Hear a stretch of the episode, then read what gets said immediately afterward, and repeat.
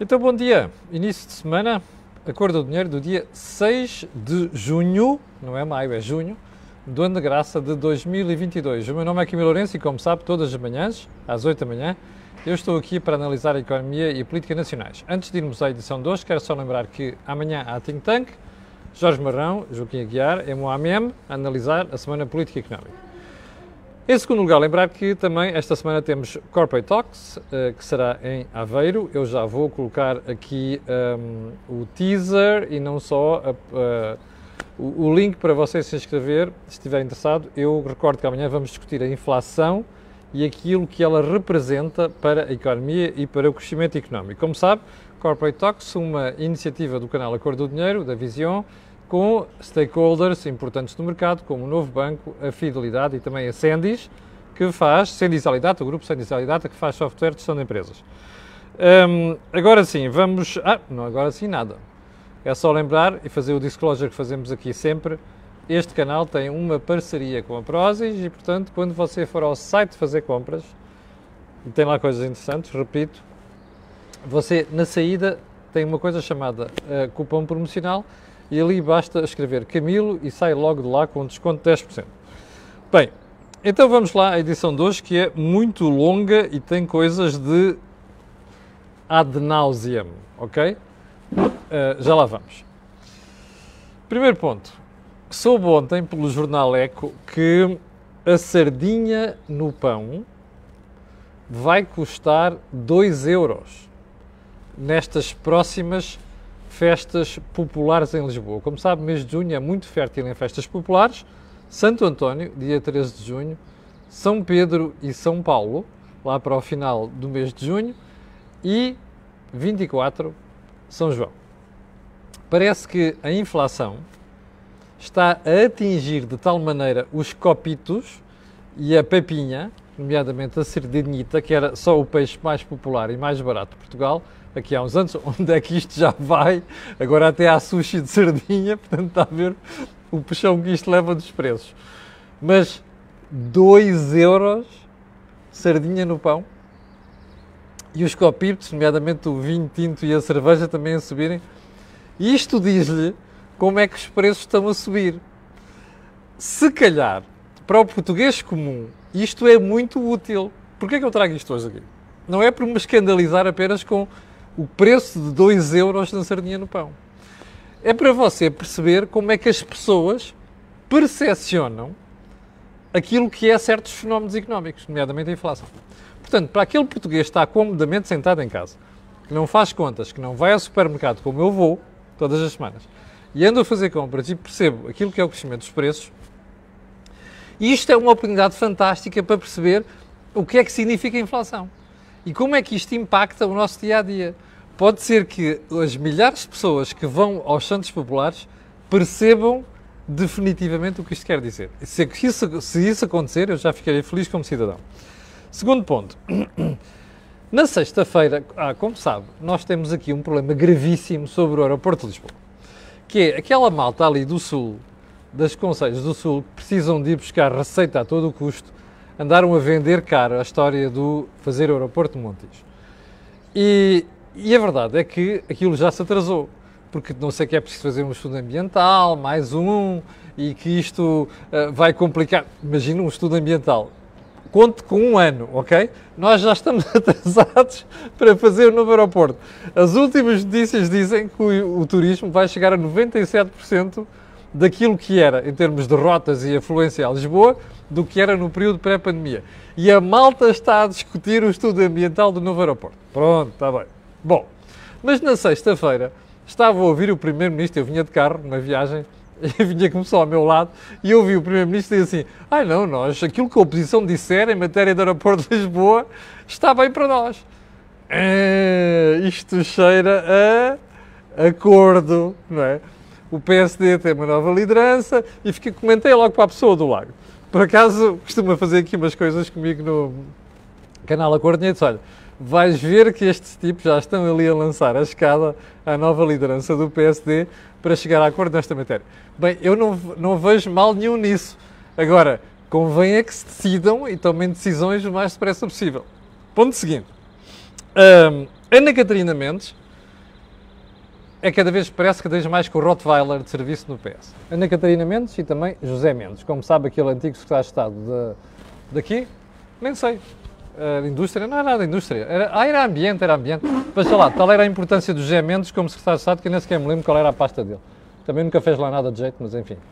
José Mendes, que uma vez resolveu uh, propor um ban ao Camilo Lourenço aqui na comunicação social em Portugal, é? depois levou, levou a devida, devida resposta. José Mendes e Ana Catarina Mendes, isto é, isto é o, o clã dos Mendes, não tem nada a ver um com o outro, mas enfim, que este fim de semana resolveram vociferar contra Cavaco Silva e o seu artigo no, no, no perdão, o seu artigo, as suas declarações públicas e o artigo no Observador. Então Ana Catarina Mendes diz que Cavaco não propõe nada, só critica. Oh, oh, oh, doutora Ana Catarina Mendes, desculpe lá, mas há alguma coisa para fazer se não criticar a péssima atuação de António Costa como Primeiro-Ministro? Alguma coisa mais? Diga-me sinceramente o que é que a senhora, o seu partido e o seu Primeiro-Ministro fizeram em sete anos? Sete. É? Dê-me uma reforma, dê-me uma medida de fundo que tenha feito diferença, que tenha marcado Portugal pela positiva. Bom, José Mendes então é um coitado. Basta ler o artigo dele no Diário de Notícias no fim de semana para perceber que o tipo não tem nada, rigorosamente nada para dizer. Epá, quando tiverem alguma coisa para criticar ao Cavaco, que tem números impressionantes de crescimento económico, apareçam, levantem a cabeça, até lá, enfiem as orelhas de burro, virem-se para a parede e passem um bocado de castigo, se faz favor, que era o que se fazia antigamente nas salas de aula, ok? Bom, ponto seguinte. Hum, é uma pergunta. O governo está atento à subida de custos das empresas nos últimos 6 a 12 meses? Está? Eu tenho passado algum tempo a escutar empresas em Portugal. Tenho passado algum tempo em fóruns, organizações empresariais, um, encontros de empresas, discussões públicas. Na semana passada estive, inclusive, aliás, na outra semana, uh, no primeiro aniversário da Associação Empresarial do Minho e tive a oportunidade de conversar com um sem número de empresas. Mas empresas industriais, daquelas que empregam muita gente, que fazem, pagam, pagam salários fantásticos. Pergunta: o governo tem noção do aumento de custos destas empresas nos últimos 6 a 12 meses?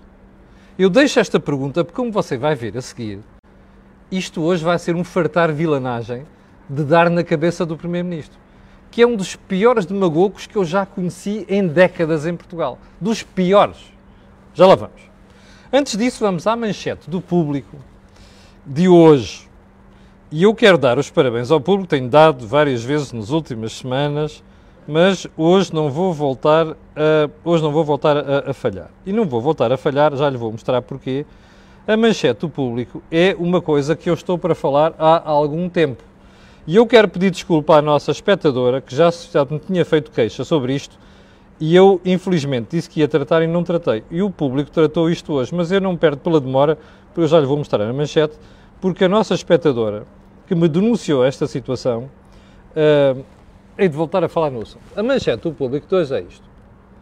Tempo de espera para aceder a uma junta médica chega a ser de dois anos. Ouviu bem? Dois anos. Bom, vou-lhe dizer com conhecimento de causa que isto é mesmo assim. Então, antes de irmos à, à, à conversa, deixe-me só pegar aqui neste ponto para dizer o seguinte. Há cada vez mais queixas à provedora de justiça por causa desta matéria, diz o público. Este, este ano, só este ano, 2022, já vão 133. O Governo diz que tem tomado medidas para reduzir pendências. O Governo, my S ok? Isto é conversa da treta. A senhora Ministra da Saúde é da pior incompetente que já passou pelo Ministério da Saúde em décadas. Esta senhora faz tudo menos resolver problemas da saúde em Portugal e do Serviço Nacional de Saúde. Esta história soube eu porque uma pessoa que eu conheço teve um AVC, anda a correr entre o Alcoitão e outras instituições precisa urgentemente de uma, uma, uma junta médica para poder para se poder reformar com incapacidade E ali na Amadora, de onde a senhora, onde a senhora vive, o tempo de espera são dois anos. Dois. Portanto, a senhora da saúde, a senhora da saúde, a senhora ministra da saúde, a senhora da saúde, coitada, a senhora da saúde é uma pessoa séria, não é? A senhora ministra da saúde não é. A senhora ministra da saúde anda para aqui com tretas, todos os dias aparece nas televisões a contar histórias. Esta senhora é do mais incompetente que há, percebe? Uma pessoa que teve um AVC não pode esperar dois anos por uma junta médica. Dê lá para onde der. Se a senhora Ministra da Saúde quer ser minimamente competente, cria uma task force ao Lauro Rei que aparta. Está a perceber? Que crie uma instituição, uma forma de, a nível nacional, resolver estes casos graves. Isto que o público está a contar hoje é verdade e é uma vergonha. Não tem outro nome. Bom, vamos lá então à, à edição de hoje, aos temas principais. Ok? Há uma coisa que me incomoda na classe política. É a incompetência e depois desculparem-se com tudo e mais alguma coisa, menos com as suas próprias responsabilidades. E a senhora Ministra da Saúde e o senhor Primeiro-Ministro são useiros em a fazer isto. Bom, vamos lá então à história. Senhor Primeiro-Ministro, no fim de semana, o Dr. António Costa resolveu perorar sobre o aumento de salários em Portugal. Então o que é que disse o Primeiro-Ministro? Vamos lá citar, que é para não haver aqui o mais pequena dúvida, ok? Então é assim. O Sr. Dr. António Costa, Primeiro-Ministro, falava perante uma plateia de jovens. E então começou com esta conversa. As empresas têm que ter consciência que deve haver maior justiça nas políticas remuneratórias que praticam. E depois veio com a conversa de o peso dos salários em Portugal é de 45% do produto interno bruto. Nós temos de passar isto para 48% do produto interno bruto. Já tínhamos ouvido esta lenga-lenga. Bom. E continua. Isso significa o quê? Diz o Sr. Primeiro-Ministro. Que nós temos de nos próximos. Ele fala um português que é uma coisa. Este Primeiro-Ministro, alguém o ensina a construir uma frase, pelo amor de Deus. Que nós temos de, nos próximos quatro anos, conseguir fazer todos em conjunto, a sociedade, o Estado, as empresas, o esforço para que o peso do nosso salário, dos salários dos portugueses, no conjunto do produto interno bruto, seja pelo menos idêntico àquele que existe na média europeia. Ou seja, subir dos 45% para os 48%. E depois colmata com isto. O que implica um aumento de 20% do salário médio no nosso país. Bom, há tanta coisa para dizer sobre isto, vamos lá ver se a gente consegue uh, uh, organizar. Vamos lá fazer contas. 20% em 4 anos, certo? Dá quanto por ano? Só uma perguntinha. Então nós temos a inflação a 8%. E o senhor Primeiro-Ministro está a sugerir que os salários aumentem quase ao nível da inflação todos os anos? Isto é o quê? Para perpetuar a inflação? Veja só a contradição entre o Primeiro-Ministro que na semana passada disse que não ia subir salários num Estado em termos intercalares. O senhor Primeiro-Ministro subiu os salários no Estado 0,9%. E os sindicatos estão a pedir um maior aumento para acompanhar a inflação, o que eu acho que não se pode fazer. Portanto, eu tenho a coragem de dizer isto, os outros partidos não podem dizer, mas eu digo como analista. Não se pode fazer. Então este Primeiro-Ministro diz que não vai aumentar salários. E na semana, semana seguinte diz exatamente o contrário. Pá, isto é o quê? Isto não é um Primeiro-Ministro. É outra coisa, mas eu não posso dizer aqui. Por uma questão de respeito para os espectadores. Não é com ele. Não é respeito para com ele, porque eles não tenho. Mas é respeito com, com, para consigo. Essa é a primeira pergunta. A segunda pergunta é assim. Então, mas espera aí. O senhor Primeiro-Ministro tem noção do que é que foi o esforço de aumento salarial em Portugal nos últimos cinco anos? Espera, ele não ouve o seu freteiro Mor, que está no Banco de Portugal? É que o freteiro Mor, há umas semanas, publicamente disse assim, nos últimos cinco anos, os salários em Portugal subiram 20%. Então, espera aí. Mais quatro anos sobem mais 20%? 40% de aumento de custos salariais em que Em 8 anos? Mas isto é um primeiro-ministro. Não é, pois não. Pois não é. Bom, mas vamos continuar. O que é que determina os aumentos salariais num país? É a produtividade, certo? Ou seja, é a quantidade de riqueza que se cria. Sabe o que é que tem acontecido à produtividade em Portugal nos últimos 4 anos? Ou é negativa ou é 0, qualquer coisa. Então, isto quer dizer que, como andam a subir, a fazer aumentos salariais, com inflação, com a produtividade um, estagnada, isto quer dizer que há empresas que estão a ter um aumento brutal de custos que não tem correspondente naquilo que é o output, ou seja, o que sai do outro lado. Sabe o que é que isto significa? Primeiro, a prazo temos desemprego. Em segundo, há empresas que vão fechar. Certo? Bom, então vamos continuar.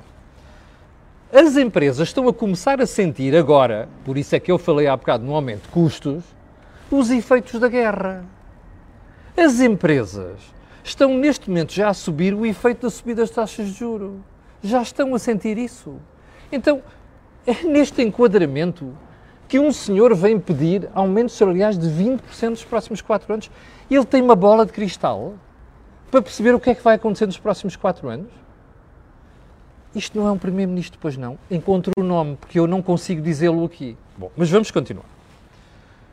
O senhor primeiro-ministro tem noção do qual é o volume de impostos que as empresas pagam e os trabalhadores para vir falar nestas patacoadas? O senhor primeiro-ministro tem noção do que é que é a taxa de IRC?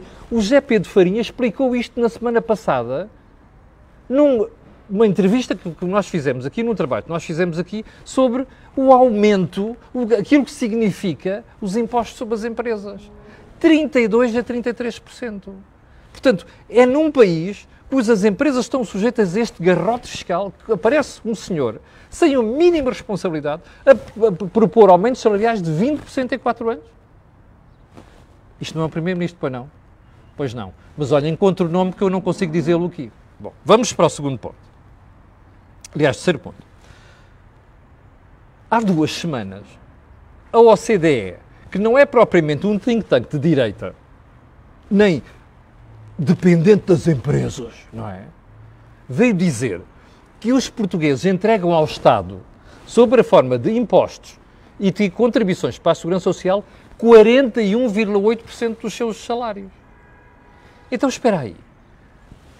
O Primeiro-Ministro saca às empresas quase 42% e aos trabalhadores 42% daquilo que é o valor do salário. E está a propor às empresas que aumentem os salários em 20% em 4 anos. Isto não é um Primeiro-Ministro, pois não. Não é. Encontre você o nome porque eu não consigo qualificar. Percebe? Sem ser mal educado aqui, não posso ser. Ok? Bom, mas vamos continuar para mim. O senhor Primeiro-Ministro tem noção quanto é que o Estado anda a arrecadar de impostos nos últimos anos? Viu os números, os últimos números do IVA? Acima de 20%? Viu o crescimento da receita fiscal no primeiro trimestre? 15%? Bom, isto só quer dizer uma coisa. O Estado anda a sacar às empresas, aos trabalhadores, tudo o que pode. Então, se o senhor Primeiro-Ministro quer aumentos de salários, que deixe de ser néscio e pense numa solução simples. Que qualquer aluno de Economics 101, ou se você quiser, Introdução ao Estudo de Economia, foi uma coisa que ele estudou na Faculdade de Direito no primeiro ano, lhe pode dizer: Ó oh, Sr. Primeiro-Ministro, baixe os impostos. Baixe os impostos sobre o trabalho. Deixe de sacar 42% do salário às empresas e trabalhadoras. Pode ser que os portugueses fiquem com mais dinheiro no bolso. Ai, não lhe dá jeito, pois não. Pois é, mas dá jeito andar a fazer figuras como esta. Quer dizer às empresas, vamos fazer um esforço para aumentar os salários em 20%. É, não é? Pois é. Sabe o que é que isto quer dizer? É como as empresas não vão poder fazer isto nos próximos tempos Percebe? E depois o tipo vai aparecer daqui a 3 ou 4 anos a dizer assim: não, eu sempre defendi aumento salarial, eles é que não fizeram, porque este senhor é um fujão, nunca assume responsabilidades de porra nenhuma que faz, desculpa a expressão, está a perceber?